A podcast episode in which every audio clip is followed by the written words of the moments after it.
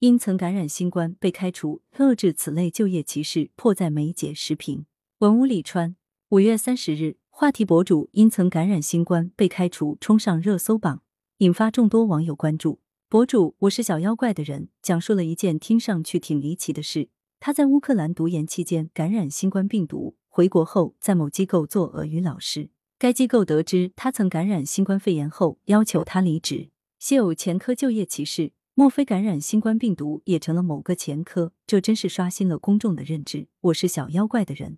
在回复网友时表示，学校为了防疫做出太多努力了，孩子们马上就高考了，不能冒一点风险，所以他很理解。当天晚上就离开学校寝室了。看得出，我是小妖怪的人是一个以大局为重，宁可牺牲自己也不想连累无辜者的好姑娘。可问题是，这家机构的决绝无情，配不上她的柔肠与善良。人们当然理解，一个单位为了防疫倍加小心、严加防范的意识和作为，毕竟。在这个问题上不容出任何岔子，但小心的前提是从容，是基于科学研判基础上的依法依规行事。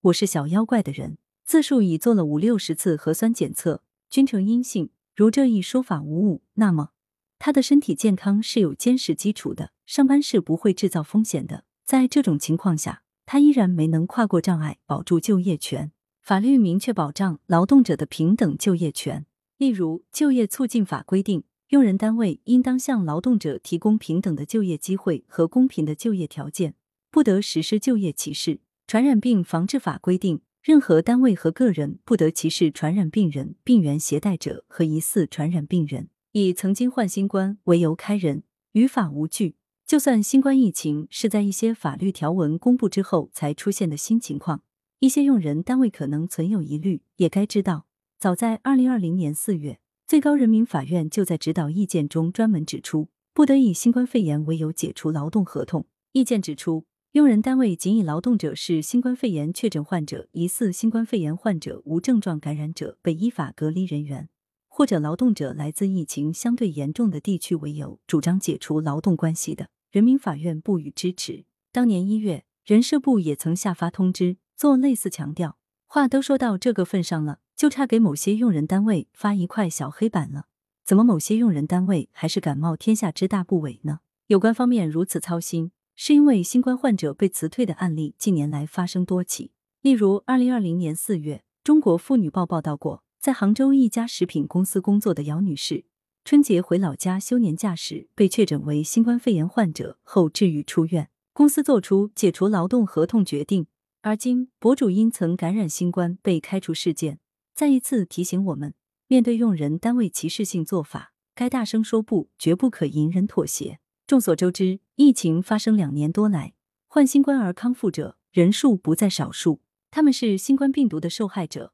我是小妖怪的人，希望社会对新冠康复者多一些宽容和理解，这也是很多新冠康复者的共同心声。但有时，柔软的态度并不能解决问题。